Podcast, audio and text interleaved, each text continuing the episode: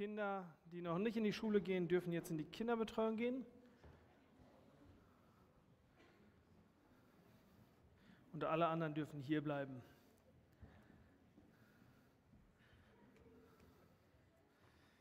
So.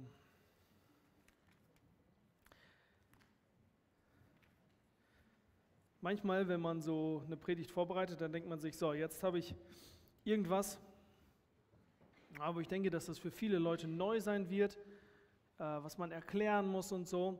Ist heute tatsächlich nicht so der Fall. Ich glaube, ich werde euch heute einen Haufen Sachen erzählen, die ihr alle längst schon wisst.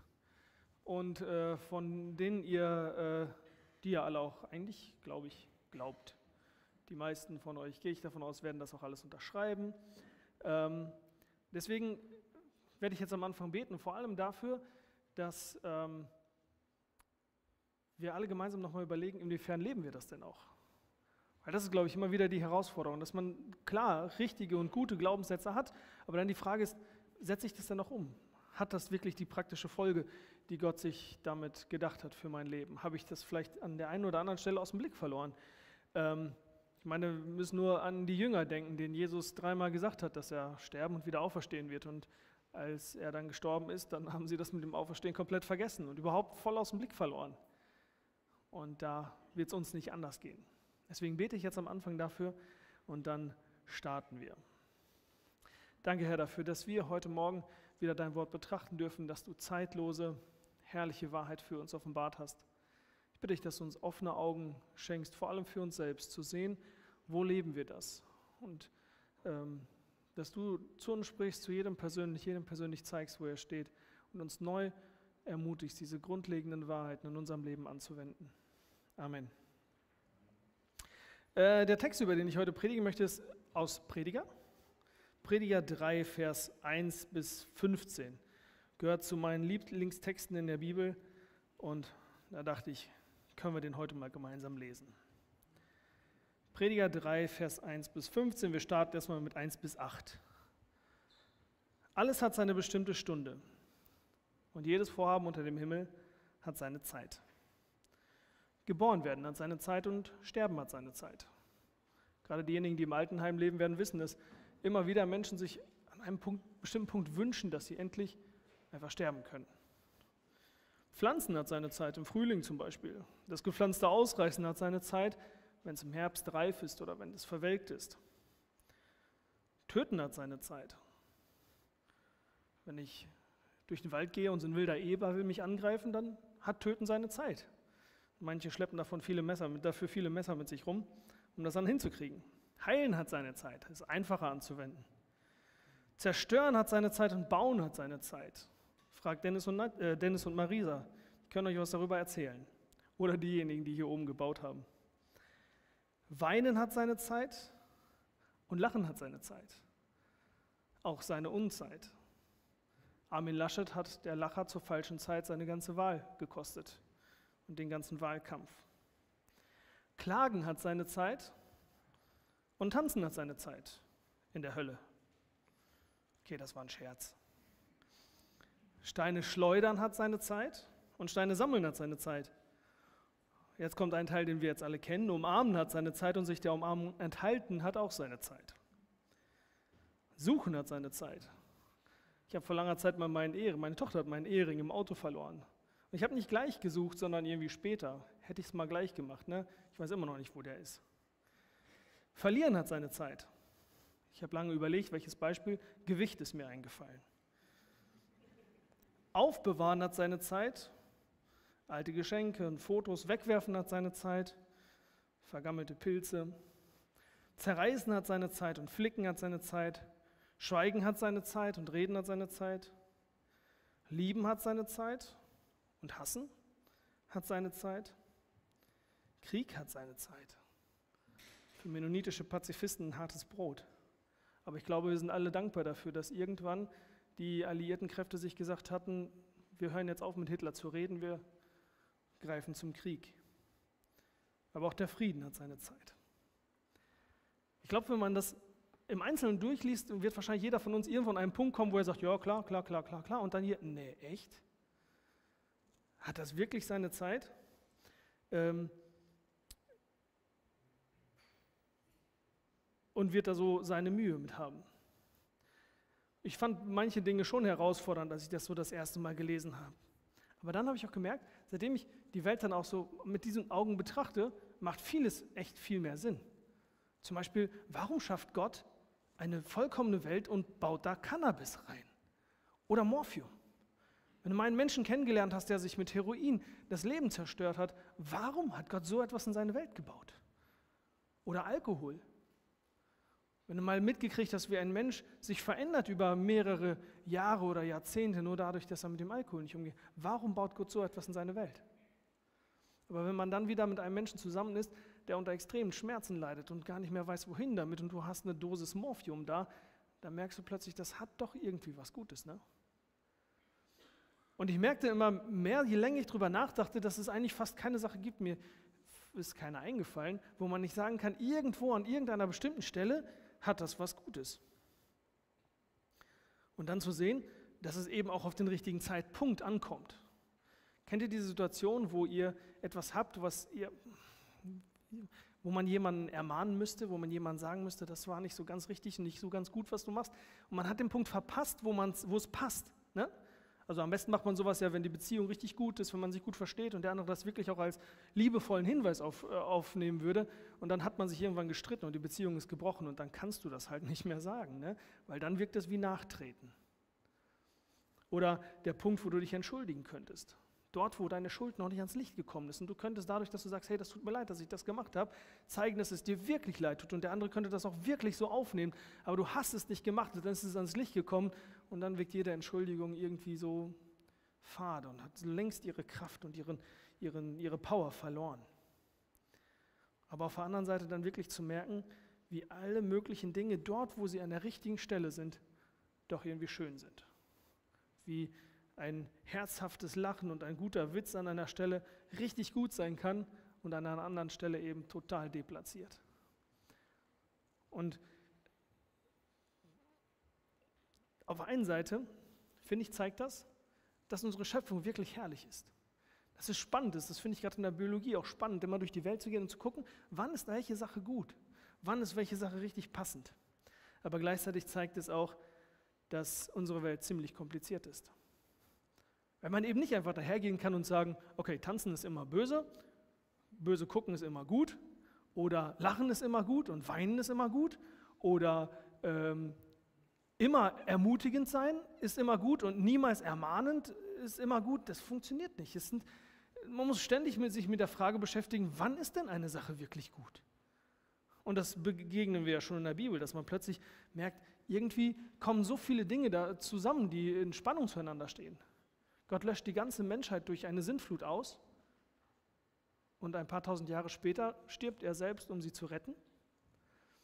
Jesus kommt als Diener auf die Welt, er wäscht seinen Jüngern die Füße, er ist für alle da, er lässt sich runtermachen, er lässt sich fertig machen, aber er verspricht, dass er auch einmal wiederkommen wird als herrschender König, der seine Feinde unterwerfen wird und jeden unterwerfen wird, der ihm widerspricht, der sich ihm entgegenstellt. Wir lesen, dass auf der einen Seite die Söhne Aarons mit fremdem Feuer in die Stiftshütte kommen und sie sterben dadurch. Wir lesen dann, dass David zur Stiftshütte kommt und er kriegt die Schaubrote, darf die essen. Und dann lesen wir, dass Usa die Bundeslade anfasst an der falschen Stelle und er stirbt. Warum? Warum gibt es so viele unterschiedliche Reaktionen von Gott auf doch scheinbar so ähnliche Sachverhalte? Und dann gibt es in Sprüche zwei Verse, deswegen hat man lange überlegt, ob man Sprüche überhaupt in die Bibel reinlässt, ähm, wenn man sagte, das passt doch nicht. Da steht in Sprüche 26, Vers 4, antwortet dem Toren nicht nach seiner Torheit, damit du ihm nicht gleich wirst. Das heißt, wenn jemand zu dir kommt und der hat irgendwas total Dummes sagt, dann sag nicht auch was Dummes, sag trotzdem was Kluges. Aber dann aber antwortet dem Tore nach seiner Torheit, damit, damit er sich nicht weise dünkt. Das heißt, das eine Mal nimmst du dich zurück und lässt es einfach stehen. Und das andere Mal haust du richtig dagegen, damit er mal wirklich merkt, wie blöd er ist. Und beides ist richtig. Nicht beides gleichzeitig.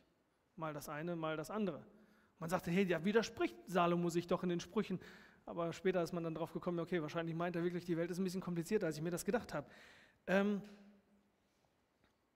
und das finde ich ist das einerseits Schöne und auch Herausfordernde an dieser Stelle. Warum bringt Salomo das an dieser Stelle auf? Und in dem ganzen Buch geht Salomo der Frage nach, wie er seinem Leben Sinn verleihen kann. Er geht durch die Welt, er beobachtet, er probiert alles Mögliche aus, wir kommen da nachher noch drauf. Und hier stellt er eben fest, irgendwie alles hat, wenn es an der richtigen Stelle ist, an einem richtigen Zeitpunkt ist, alles ist irgendwo schön. Und dann in Vers 11 sagt er, Gott hat wirklich alles vortrefflich, alles schön gemacht zu seiner Zeit. Und dann sagt er nur, dass der Mensch das Werk, das Gott gemacht hat, nicht von Anfang bis Ende ergründen kann. Dass der Mensch immer vor dem Problem steht, nicht, dass er noch nicht alles verstanden hat und es irgendwann verstehen wird, nicht, dass er sich nicht genug angestrengt hat, um es zu verstehen, sondern dass er das von vornherein nicht kann. Sprich, Gott hat quasi den Menschen geschaffen, er hat gesagt, so, du brauchst 15 Terabyte Wissen, um alles zu verstehen, was es zu verstehen gibt. Ich gebe dir 10 Megabyte. Guck mal, wie du klarkommst. Als ob du so ein Puzzle mit 50.000 Teilen beschreiben sollst, aber du kannst dir immer 50 auf einmal merken. Als ob du dir eine Zahl mit, 10, äh, mit 20 Stellen merken sollst, aber immer wenn du zur vierten Zahl kommst, dann vergisst du die erste wieder. Du wirst niemals den Überblick haben. Und das ist ja etwas, was wir gerade in unserer Zeit massiv beobachten. Als ich in die Uni gekommen bin und meinen ersten Bio-Klausur geschrieben habe, da sagten die Professoren alle in der Vorbereitung schon, auch wenn ich diesen Test schreiben würde, ich würde das alles, ich würde da lange durchfallen. Weil der Genetikprofessor hat keine Ahnung mehr von Ökologie, der Typ für Verhaltensbiologie hat keine Ahnung mehr von Neurologie. Und wenn du zu deinem Arzt, zu deinem Neurologen gehst und ihm erzählst, was du mit deinem Herzen für Probleme hast, dann sagt er auch schön, geh mal bitte zum Kardiologen, weil das ist so ein Punkt, da habe ich keinen Plan mehr von. Weil wir alle inzwischen wissen, immer dort, wo ein Mensch extrem gut in einem Bereich ist, hat er keine Ahnung von allen möglichen anderen Dingen. Weil wir so super spezialisiert sind. Und ähm, dasselbe kannst du bei Anwälten sehen, bei allen möglichen Leuten. Ich finde, aus der Ökologie habe ich so ein Beispiel, das ist mir so, fand ich mal so richtig plastisch. Ähm, Robin, kannst du einmal mein schönes Bild zeigen? Und zwar habe ich, ich weiß nicht, ob ich euch das schon erzählt habe, ich habe mal dieses schöne Tierchen in einem Teich in Windheim gefunden. Ne? Das ist, äh, meiner Tochter habe ich erst erzählt, das ist ein Dönertier, ist es aber nicht, das ist eine Schwebegarnele. Ich wusste nicht, was das ist, ich muss erst mal recherchieren. Das ist eine Schwebegarnele und Schwebegarnelen gibt es hier bei uns eigentlich gar nicht. Die sind eingewandert. Über die Donau und über den Rhein sind die hier hochgewandert, immer wenn es Überflutungen gibt. Und die sind jetzt massenhaft in unseren Teichen. Da habe ich gedacht, okay, was macht denn so eine Schwebegarnele? Habe also erstmal ein bisschen recherchiert und dabei habe ich einen interessanten Zusammenhang gesehen. Und zwar gab es auch mal einen Teich, kannst du die nächste Folie machen? Es gab in den USA gab es einen See. Da haben Leute als Sportfischer geangelt. Und äh, die waren immer so am Angeln und was sie angeln wollten, war natürlich die Rotlachse. Ne? Rotlachse macht Spaß, schmeckt lecker. Und dann haben sie gedacht, okay, wir haben nicht so viele Rotlachse, dass jeder von uns genug Spaß hat. Wir haben eine Idee. Was wir machen ist, wir nehmen diese Schwebegarnelen, die setzen wir da rein und wenn die Rotlachse genug Schwebegarnelen zu fressen haben, dann vermehren die sich rasant und dann haben wir mehr zu angeln. Ist doch super, alle haben gewonnen. Also haben sich diese Schwebegarnelen genommen und haben die da reingesetzt. Effekt war, keine Rotlachse mehr. Und ihr seht über die Zeit auch keine Bären mehr, weil keine Rotlachse, dann auch keine Bären. Und auch keine Weißkopfseeadler. Die, der Bestand ging rapide zurück. So ganz entgegen ihrem Plan. Warum? Nun, äh, Rotlachse ernähren sich normalerweise von so ganz kleinen Viechern. Ihr seht da oben die Hüpferlinge, Wasserflöhe. Ähm, die kann man nicht so richtig sehen, wenn ihr mal ein bisschen Wasser filtert. Jeder von euch hat wahrscheinlich schon welche getrunken oder gegessen, wenn ihr mal im Badesee geschwommen seid, weil äh, die sind da massenhaft drin und die vermehren sich und filtern das Wasser und dann kommen die Rotlachse und fressen die weg. Das Ding ist, Schwebegarnelen werden nicht nur von Rotlachsen gefressen, sie fressen auch die Wasserflöhe und die Hüpferlinge. Jetzt wäre das an sich erstmal gar kein Problem, aber das Dumme ist, Rotlachse sind tagsüber im tieferen Wasser und gehen nachts nach oben und jagen dort Hüpferlinge und Wasserflöhe. Schwebegarnelen sind nachts oben und gehen tagsüber nach unten, um sich da zu verstecken. Das heißt, die Schwebegarnelen haben den Rotlachsen alles weggefressen, haben sich dann versteckt und die Rotlachsen hatten nichts mehr zu futtern. Aber sie haben die Schwebegarnelen nicht gefunden. Ein, ein, eine Kleinigkeit, die man einfach nicht bedacht hat und schon hat man ein ganzes Ökosystem ruiniert. Dasselbe hat man mit dem Viktoriasee in Afrika gemacht. Da hat man sich gedacht, Mensch, wir wollen richtig Geld verdienen. Wir setzen einfach einen Barsch, eine Barschart hier ein, die es vorher nicht gab. Die Barschart war ein bisschen größer.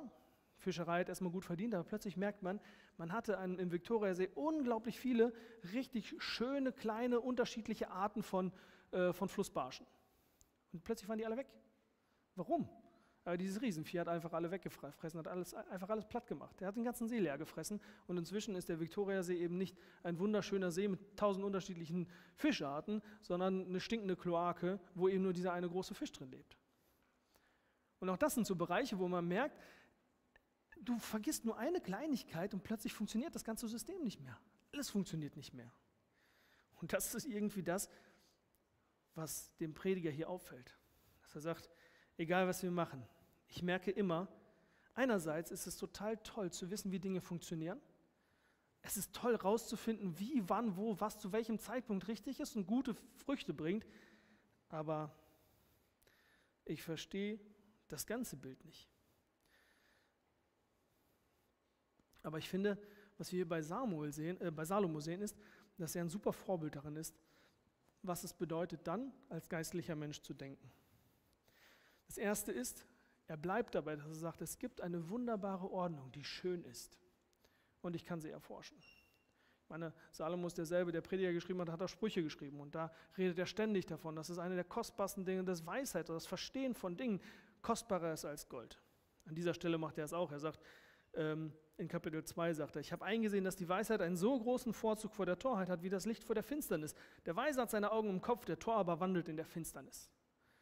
Wie jemand sagte, ähm, nicht weise sein zu wollen, ist so, als ob man sich die Augen fest verbindet und dann mit Vollspeed durch die Gegend rennt. Läuft auf Dauer nicht gut. Und deswegen ist es kostbar, weise zu sein. Es ist kostbar zu forschen, kostbar Dinge zu verstehen. Das Zweite ist, er merkt, dass Dinge immer wieder super komplex und herausfordernd sind und er lässt diese Vielfalt auch stehen. Das heißt, er ähm, hat nicht nur seine zwei, drei Leitideen und seine zwei, drei Leitsätze, aus denen er alles Mögliche erklärt, sondern er merkt, Dinge sind kompliziert und ich lasse es so auch stehen. Er steht zu den Erkenntnissen, die er gewonnen hat, aber er steht auch zu den Grenzen.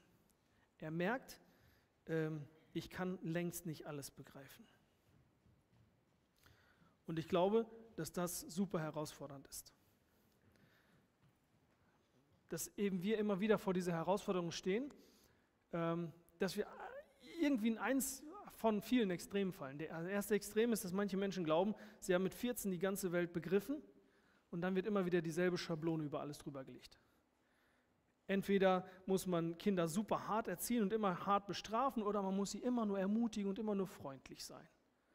Aber zu überlegen, dass vielleicht mal das eine und mal das andere besser dran ist. Oder in der Gemeinde muss es entweder super strenge Regeln geben und alles muss super geordnet sein, oder wir lassen das totale Chaos zu und es gibt gar keine Regeln. Entweder ist Alkohol absolut böse und man darf es nie trinken, oder man darf es hemmungslos und grenzenlos trinken. Andere, die wollen alles genau erforschen, die wollen für jede Situation, die wollen alles ganz genau kennen und sie laufen immer wieder ähm, Gefahr, dass sie einfach Dinge für sich beanspruchen, Wissen für sich beanspruchen, das sie gar nicht haben, dass sie einfach übertreiben. Die Wissenschaft der letzten Jahrhunderte ist da ein super Beispiel. Ich habe mit meinem Schulleiter am Bessel da ein Gespräch gehabt. Der sagte, ähm, hat mich ausgefragt, wie ich zum Thema Evolution stehe und wie ich das in meinem Unterricht lehren möchte als evangelikaler Christ, der, die, der gar nicht an die Evolution glaubt. Und dann sagte er, ja, bei uns war es so, als er noch Physik studiert hat, da waren sie überzeugt davon, wir brauchen nur noch 5%, dann haben wir die Welt erklärt. Noch ein ganz kleines bisschen. Und das war so dieser, dieser Vibe, der dann auch die Forschung im letzten Jahrhundert ganz stark getrieben hat, dass man sagte, so, wir haben die Atombombe gebaut, wir sind zum Mond geflogen, ähm, noch ein bisschen und wir haben die Welt erklärt und wir haben alles im Griff. Aus der Naturwissenschaft hat sich das auf die Theologie und auf die anderen Wissenschaften übertragen, dass man überzeugt war, ähm, ich lese jetzt den Römerbrief und ich kann ganz genau sagen, oder ich lese die, die, die Schöpfungsgeschichte, wer hat was geschrieben und warum irgendwo was wie war. Man war überzeugt, wir wissen alles. Das Dumme war nur, jeder Student hat seinen Professor widerlegt, vor allem in den Geisteswissenschaften. Und irgendwann mit der Zeit merkte man, äh, wir wissen doch gar nicht so viel. Das war der nächste Satz, den, man, den mein äh, äh, Schulleiter da sagte. Er sagte, heute wissen wir in der Physik, dass wir vielleicht 5% verstanden haben von dem, was da ist. Und so unglaublich vieles noch nicht wissen. In der Geisteswissenschaft ging das in andere, äh, in ein anderes Extrem, dass man plötzlich daherging und sagte, früher konnte man ganz genau sagen, warum die Bibel in allen möglichen Bereichen falsch ist. Und jetzt ging man daher und sagte, oh, pff, eigentlich wissen wir gar nicht, was sie aussagen will. Komm, jeder liest einfach, liest einfach das raus, was ihm passt. Dir sagt dieser Text das, dir sagt dieser Text das, oh, dann lassen wir einfach alles stehen. Und dann geht man von einem Extrem, äh, wo man sagt, man viel zu viel Wissen für sich beansprucht, geht man ins andere Extrem, wo man einfach Wissen, das da ist, einfach übergeht.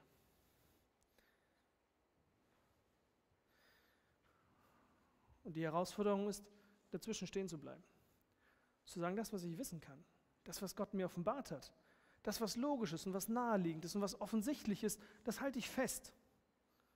Und dort, wo ich das nicht sagen kann, da lasse ich das einfach stehen. Und dann in der Königsdisziplin einen Schritt weiter zu gehen und zu sagen, dort, wo Gott mir eine Sache klar offenbart hat, auch wenn ich sie nicht verstehe, halte ich sie fest. Weil er ist derjenige, der den Überblick über alles hat. Und ich eben nicht. Ich bin auf dieses Thema wahrscheinlich nicht zuletzt dadurch gekommen, immer wenn ich mich mit bestimmten Dingen be beschäftige, kommen halt bestimmte Bibeltexte in meinem Kopf hoch, ähm, weil wir jetzt uns mit dem Thema, mit den, mit den Frauen und mit dem Dienst der Frauen beschäftigen wollen in den nächsten Monaten. Das ist ja so ein Thema, wo es sehr kontrovers dahergeht, sowohl unter den Christen als auch unter Christen und Nichtchristen und ähm, in unserer Kultur teilweise eine ganz andere Position gefahren wird als das, was man von früher kennt. Und da gibt es auch unter Christen eben ganz bestimmte Lager, wie man damit umgeht. Da gibt es dann so diese Ich habe den einen Bibelvers gefunden Fraktion. Und die einen zitieren dann ständig die Frau Schweige in der Gemeinde und die anderen zitieren, in Christus gibt es weder Mann noch Frau. Dann hat man den einen Bibelvers, mit dem man das ganze Problem gelöst hat und hört auf zu denken. Und dann gibt es die anderen, die sagen, ich verstehe nicht, was für einen Sinn das machen sollte. Also mache ich das nicht. Und sie vergessen ihre eigenen Grenzen, dass wir eben so oft nicht wissen, äh, was der Sinn einer Sache ist. Und dann gibt es die dritte Fraktion, die sagt, ach, das ist alles so kompliziert, können wir gar nicht wissen, was da wirklich gemeint ist. Machen wir einfach irgendwas anderes. Und auch hier ignoriert man die offensichtlichen Aussagen der Bibel. Und immer wieder merke ich, das, was wirklich herausfordernd ist, das, was wirklich schwer ist, ist zu sagen, okay, ich hinterfrage das, was ich meine, zu wissen, ehrlich. Ich gucke wirklich, ich stelle mich den unterschiedlichen Positionen und Meinungen und Ansichten, die es gibt, aber ich glaube daran, dass Gott uns eine klare Wahrheit offenbart hat, dass ich die finden kann und dass ich danach leben kann. Das ist der anstrengende Weg. Das ist der Weg, der immer wieder Mühe kostet.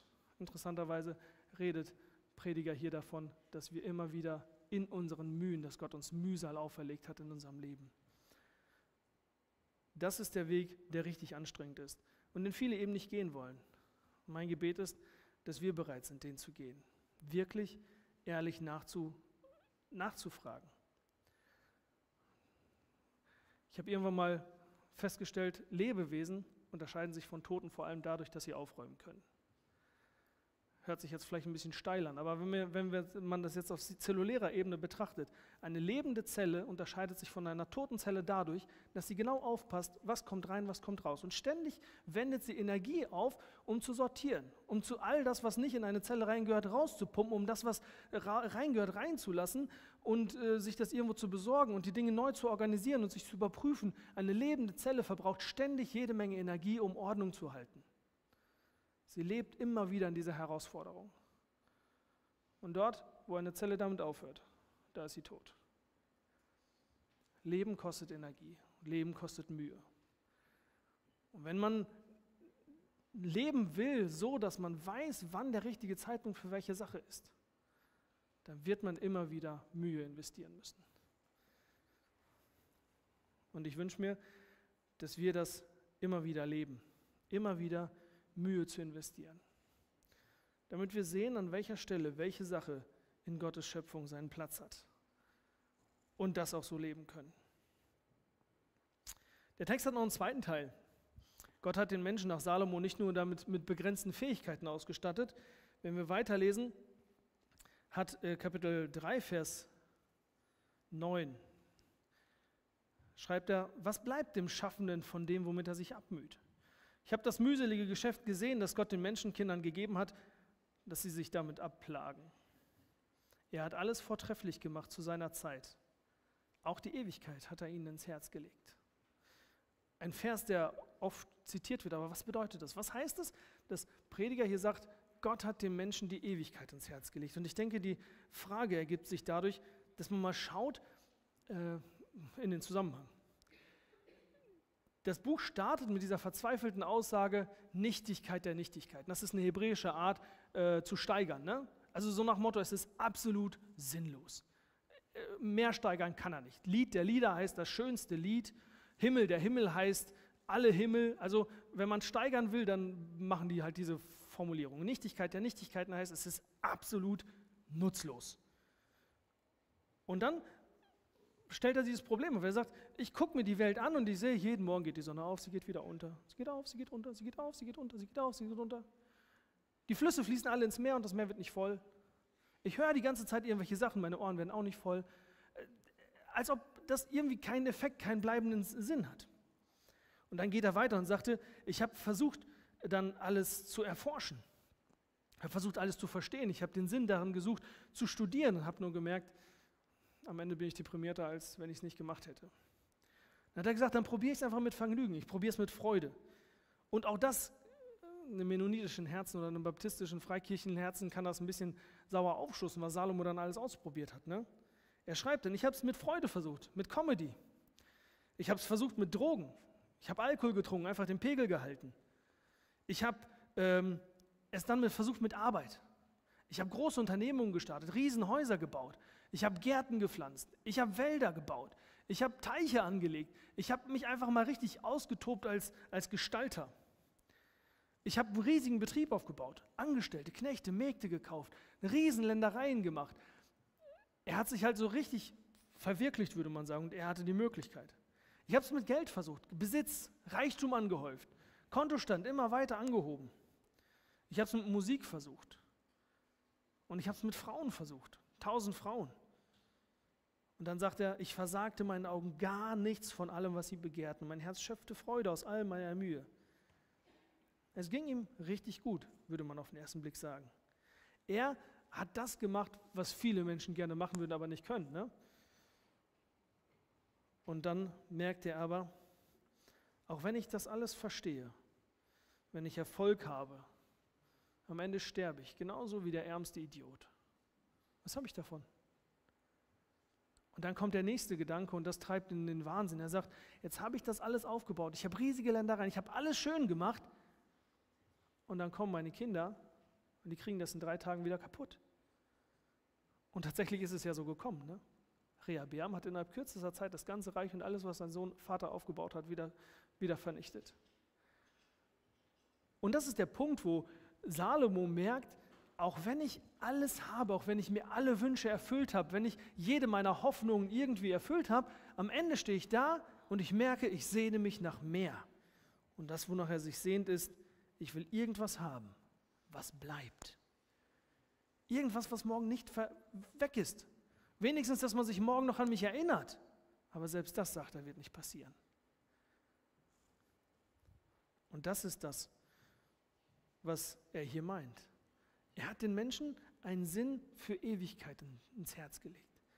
Einen Sinn dafür, dass das Leben mehr sein muss als Essen, Schlafen, Trinken, sich fortpflanzen und irgendwie genießen. Dass wir für mehr geschaffen sind als unser Hund.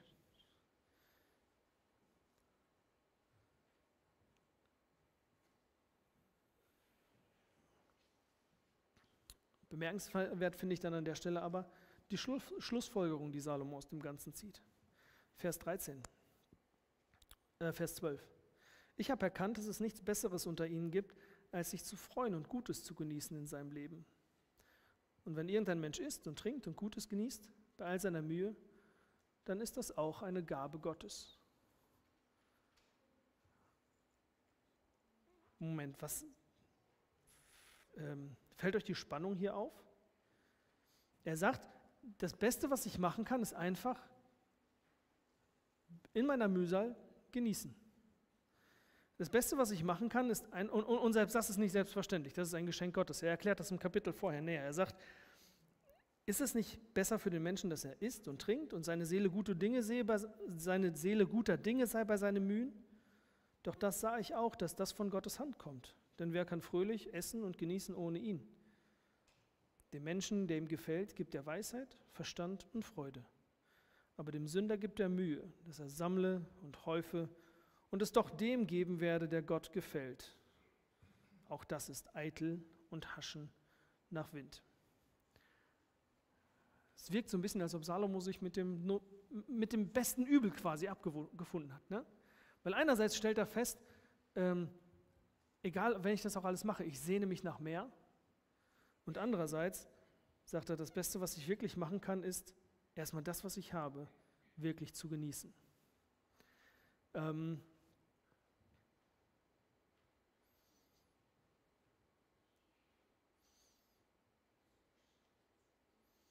Und dann fügt er eine Begründung dazu.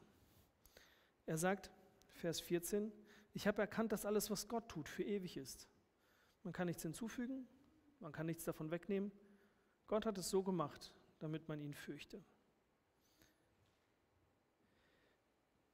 Auf den ersten Blick finde ich, ich sag mal, bei diesen Versen, glaube ich, muss man genau zwei Dinge betrachten. Erstmal, was sagt er genau aus? Und man muss das Ganze im biblischen Kontext sehen. Das Erste, was sagt er genau aus? Ich denke mal, ähm, wir, wir, für uns ist das insofern schwierig, als wir die Zeit, in der Salomo das geschrieben hat, nicht so richtig gut kennen. Ne? Die Tatsache, dass er hier schreibt, ähm, das Beste, was ich machen kann, ist zu genießen und Gott ermöglicht es mir zu genießen, ist in gewisser Hinsicht schon revolutionär. Die Sumerer damals erzählten zum Beispiel als ihre Schöpfungsgeschichte, dass die Götter gerne Party gemacht haben und sie haben gern gefeiert und haben gern gelebt und wollten nicht so viel arbeiten. Und irgendwann haben sie gemerkt, ah, wir müssen ja doch, irgendjemand muss ja für das Essen sorgen. Und dann haben sie gesagt, komm, wir schaffen den Menschen. Also haben sie den Menschen gemacht und der Mensch war dann zuständig zu arbeiten, äh, Felder zu, bebauer, zu bebauen, es dann zu opfern und dann haben sich die Götter davon ernährt und das war dann quasi so ihre Lebensgrundlage. Und dementsprechend lebten sie auch in diesem Bewusstsein, wenn wir das nicht genug machen, dann sind die Götter sauer auf uns, dann bestrafen sie uns. Also müssen wir ackern und machen und tun, um die Götter zufriedenzustellen. Und dafür lassen sie uns in Ruhe. Und das ist ja schon mal ein Punkt, wo Salomo radikal mitbricht. Ne? Dass er sagt, es ist nicht so, dass ich ackere, mache und tue, um Gott zufriedenzustellen, um irgendwas für ihn zu machen, sondern Gott schenkt mir das, wenn ich ackere, mache und tue, dass ich genieße, dass es mir gut geht. Und das Zweite, was er sagt, zu dem, was Gott macht, kann ich eh nichts hinzufügen. Er sagt, ähm, das, was Gott macht, ist ewig. Das kann er ja schon nicht, schreibt er schon zwei, drei Kapitel drüber, dass alles, was er macht, wieder vergeht. Und er sagt, ich kann dem, was Gott macht, kann ich nichts zufügen, ich kann nichts von wegnehmen. Er wird sein Ding durchziehen, ob ich dabei bin oder nicht. Er braucht mich kein Stück. Das, was Gott macht, muss irgendeinen anderen Grund haben, aber auf keinen Fall den, dass er mich braucht. Und das Zweite, was er dann sagt, ist, ähm, Gott ist derjenige, der dafür sorgt, dass ich genießen kann. Gott ist derjenige, der macht, dass es mir gut geht, wenn ich Mühe, wenn ich Mühe gehabt habe, dass ich wirklich Freude daran auch haben kann. Aber ich glaube, wir verpassen das Wichtigste an dieser Stelle, wenn man an der Stelle stehen bleibt. Und ich glaube, leider bleiben viele Christen an der Stelle stehen. Dass sie sich sagen, wenn ich es schaffe, ein schönes Leben zu haben, mein Leben gut zu gestalten, wenn ich es schaffe, eben nicht dieses Schicksal der Gottlosen zu teilen, dass ich schaffe und mache und arbeite und maloche und jemand anderes genießt, dass ich eine Karriere mache, mir ein tolles Haus aufbaue und dann wird meine Ehe geschieden und jemand anders kauft sich das, was ich aufgebaut habe, für einen Apfel und ein Ei. Dass ich maloche und dann nach Hause komme und merke, zu Hause habe ich nur Streit und und Ärger und kann eben nicht genießen. Dass viele Christen denken, wenn ich an diesem Punkt bin, dass Gott mich mein Leben genießen lässt, habe ich es erreicht. Hat man aber nicht. Denn Salomo steht immer noch an diesem Punkt und sagt, trotzdem empfinde ich das alles als absolut sinnlos. Ich bin nicht erfüllt. Ich bin nicht glücklich. Ich bin nicht zufrieden damit. Ich kann Momente genießen, aber wenn die vorbei sind, dann stehe ich immer noch da und fühle mich leer. Und wenn wir dann schauen, hat die Bibel ja auch eine andere Perspektive im Neuen Testament darauf. Ne? Im Neuen Testament werden wir immer wieder aufgefordert, uns anzustrengen, uns zu bemühen. Unter anderem 2. Korinther 4 schreibt Paulus von seinem ganzen Leben, wo er sagt, ähm, ich habe alles Mögliche aufgegeben, ich habe alles Mögliche geopfert, ich bin die ganze Zeit dabei zu ackern und zu machen und schreibt dann Vers 16, Kapitel 4, Vers 16, darum werden wir nicht müde, sondern wenn auch unser äußerer Mensch verfällt, dann wird auch der innere von Tag zu Tag erneuert. Denn unsere Trübsal, die zeitlich und leicht ist, schafft eine ewige und über alle Maßen gewichtige Herrlichkeit. Uns, die wir nicht auf das Sichtbare, sondern auf das Unsichtbare schauen. Denn was sichtbar ist, das ist zeitlich. Was aber unsichtbar ist, ist ewig. Hier sehen wir einen ganz klaren Kontrast zu Prediger. Paulus sagt, ich ackere, ich mache, ich tue, ich habe genauso Mühe, aber wenn ich mich umgucke, wenn ich nach vorne gucke, dann bin ich erbaut, dann bin ich ermutigt, dann bin ich voller Hoffnung. Ein Prediger, den ich gehört habe, der sagte, häufig haben wir diese Situation, ähm, zum Beispiel, wir, wir beobachten das ja dauernd bei unseren Stars, dass sie nach oben schießen, dass sie Karriere machen, dass sie immer mehr, sagen wir mal, Musikstars, sie verkaufen immer mehr Alben, machen immer mehr Geld und dann irgendwann merken wir, sind sie doch drogensüchtig und das Leben ist ziemlich hin und ziemlich kaputt und sie beschreiben, dass eben dort, wo sie dann alle ihre Wünsche und Träume erfüllt haben, trotzdem diese Leere zurückbleibt, die irgendwie gefüllt werden muss. Und Paulus beschreibt ja eigentlich das Gegenteil. Er sagt, ich mache, ich tue, ich ackere, ich habe alles Mögliche erreicht und trotzdem ist mein, mein Herz immer noch mit Hoffnung, mit Vorfreude erfüllt, weil ich weiß, das, was ich hier habe und das, was ich auch hier erlebe, hat eine noch viel größere Herrlichkeit. Und man merkt an dieser Stelle auch, dass ihm die Worte irgendwo fehlen. Dass er sagt, ähm, das, was die Trübsal, die jetzt zeitlich und leicht ist, schafft eine ewige, über alle Maßen gewichtige Herrlichkeit. Er steigert das immer mehr und sagt, ich kann mir gar nicht vorstellen, wie herrlich das sein wird, was ich bekomme durch die Trübsal und durch das Leid, das ich hier aushalte. Und wenn wir genau hingeschaut haben, merken wir, auf woran das liegt. Weil Prediger stellt einfach ganz nüchtern fest, ich weiß nicht, was ewigen Wert hat.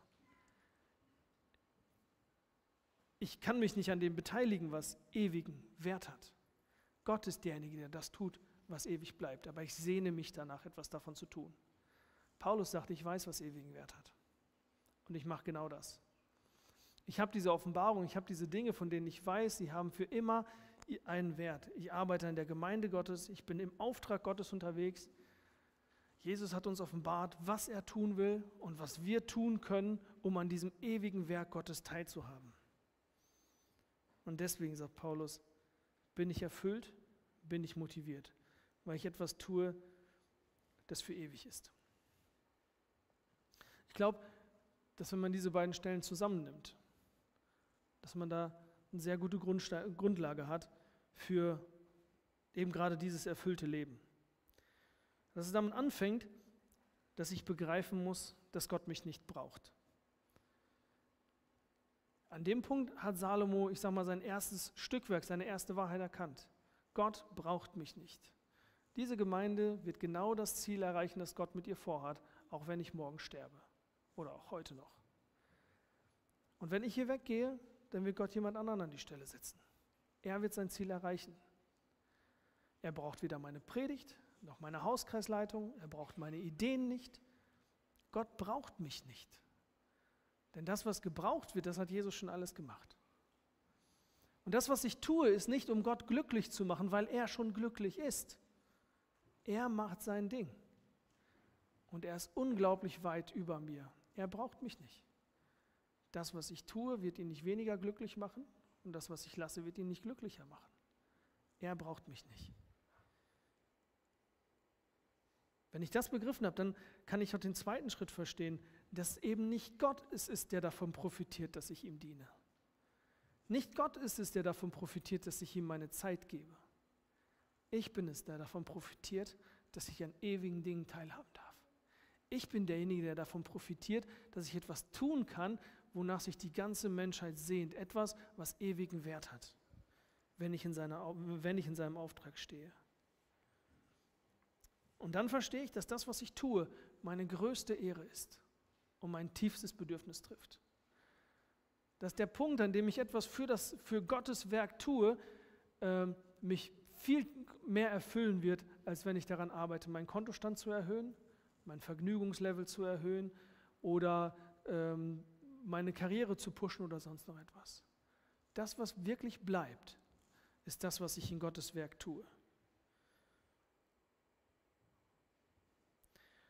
Und ich glaube, ich merke für mich, dass das eine Sache ist, die immer wieder mh, herausfordernd ist.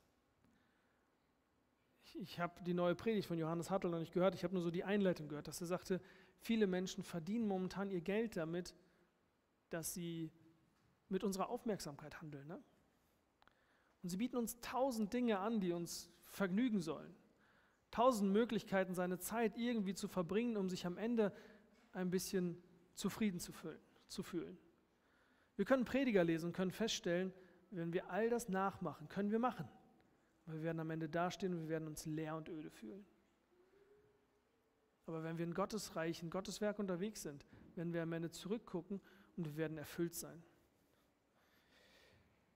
Wir haben heutzutage unglaublich viele Möglichkeiten, unsere Zeit mit irgendwas zu verbringen. Gerade durch Corona ist mir das so nochmal bewusst geworden, in was für einem Hamsterrad wir leben. Ich weiß nicht, wie es euch ging, wenn ihr so einen Quarantänebescheid gekriegt habt. Aber für mich war das so Quarantäne. Ich dachte, yeah, läuft. Ab nach Hause, aufs Sofa, keine Termine mehr. Oh, ich muss leider alles absagen, tut mir furchtbar leid. Und dann erstmal entspannen. Gut, ich habe trotzdem von zu Hause dann mein, mein Zeug gemacht, musste noch ein paar Klausuren, aber es war so entspannt, einfach nicht mehr tausend Dinge zu müssen. Und ich glaube, dass das, ich habe dann mal zu meinem Vater gegangen und gesagt, Pa, was habt ihr eigentlich früher gemacht? Jetzt in Russland, so auf dem Kaff, ne? Ja, arbeiten, Mittagsschlaf halten, Kirche mit Freunden treffen. Da gab es kein WhatsApp zwischendurch, nicht die Notwendigkeit, Google durchzulesen, ähm, keine 20 Filme, die man sich zwischendurch noch irgendwo reinziehen kann oder Filmchen, die jemand einem schickt. Da gab es da nicht so, ja okay, wenn du jetzt schon unterwegs bist, dann kannst du ja noch da rein und wenn du jetzt schon irgendwie nach Minden gefahren bist, dann kannst du doch noch mal kurz in dem und dem Laden nachgucken. Es gab nicht so diese 20 Millionen Möglichkeiten, tausend Sachen zu erledigen. Und irgendwo ist es doch so, dass wir uns selbst veräppeln. Wir entwickeln ständig neue Technologien, die uns das Leben erleichtern sollen und bürden uns damit noch mehr Arbeit auf. Ich merke das gerade mit Teams in der Schule. Es ist ja irgendwo ganz cool, dass man ständig seinen Lehrer anschreiben kann, wenn man seine Hausaufgaben vergessen hat. Ne? Aber wenn ich das Zeug da nicht wegklicke, dann sitze ich einen halben Nachmittag und beantworte den Kindern die Fragen, äh, welche Arbeitsblätter sie jetzt an welcher Stelle auszufüllen haben. Und plötzlich sind wir in einem Hamsterrad gefangen, wo man sich ständig wieder fragen muss, was von all den tausend Dingen, die ich machen kann, sind es wert, dass sie auch wirklich gemacht werden? Was ist das, wo ich in 10 oder in 15 Jahren zurückblicken kann und ich werde sagen, ich bin dankbar dafür, dass ich das gemacht habe? Und das entscheidet dann darüber, ob du eben in 10, 15 Jahren zurückguckst und du fühlst dich leer und öde und oder du guckst zurück und du schaust dir deine Fotobücher gerne an, weil du sagst, das war herrlich, das war wunderbar, dass ich an der Stelle war. Und ich habe das dieses Jahr halt auch gemerkt, zum Beispiel, ähm, in Sommerferien waren wir mit Valerie und ein paar Leuten in, hier im Ahrtal. Und ähm, jetzt so die Tage sind wir mit den Jungs, hm, habe ich mein altes Handy äh, leer gemacht und dann haben wir mal die ganzen alten Fotos durchgeguckt. Und ich habe richtig gemerkt, wo ich dann diese Fotos gesehen habe, wo wir direkt verschmiert dann da äh, bei den Autos standen, wie dann die Erinnerung hochkommt und Freude hochkommt. Und man sagt, das sind Tage, die waren richtig gut investiert. Und ich habe jetzt viel größere Freude. Damals war ich so am Überlegen, die Alternative war zu Hause in meinem Garten zu chillen. Aber an die Tage hätte ich jetzt nicht mehr gedacht. Und vor dieser Herausforderung stehen wir ständig. Natürlich auf der anderen Seite auch vor der Herausforderung, dass wenn wir ständig nur sowas machen und wenn wir versuchen selber die ganze Welt zu retten, weil wir glauben, dass Gott ohne uns nicht klarkommt, dann brennen wir aus, dann sind wir kaputt irgendwie nach ein paar Tagen. Und dann immer in dieser Herausforderung zu stehen, dass ich sage, ich muss diese tausend Dienste in der Gemeinde nicht machen, weil Gott mich nicht mehr oder nicht weniger liebt, ob ich das tue oder nicht. Aber ich kann sie machen, weil ich Dinge machen kann, die wirklich Wert haben, die dauerhaften Wert haben. Und dann die Weisheit zu haben, zu sagen, wann ist was dran? Wann ist es dran, dass ich sage, heute Abend chill ich mich mit meinen Kindern aufs Sofa und gucke mir einen schönen Film an? Und wann ist es dran, dass ich sage, nee, heute chillt ihr euch aufs Sofa und ich arbeite. Oder ich fahre jemanden besuchen. Wann ist es dran zu sagen, jetzt acker ich mal durch und ich mache mal ein paar Dienste mehr in der Gemeinde? Und wann ist es dran zu sagen, nee, ich gehe zurück und ich kümmere mich um meine Familie oder sonst noch was? Und diese Frage zu beantworten kann man nur, wenn man lebt. Wenn man immer wieder die Mühsal investiert, sich Gedanken zu machen und nicht einfach stumpf irgendeine Routine abzufahren, sondern immer wieder in Kontakt mit Gott überlegt, wann ist Zeit, wofür. Gott segne uns dabei. Amen.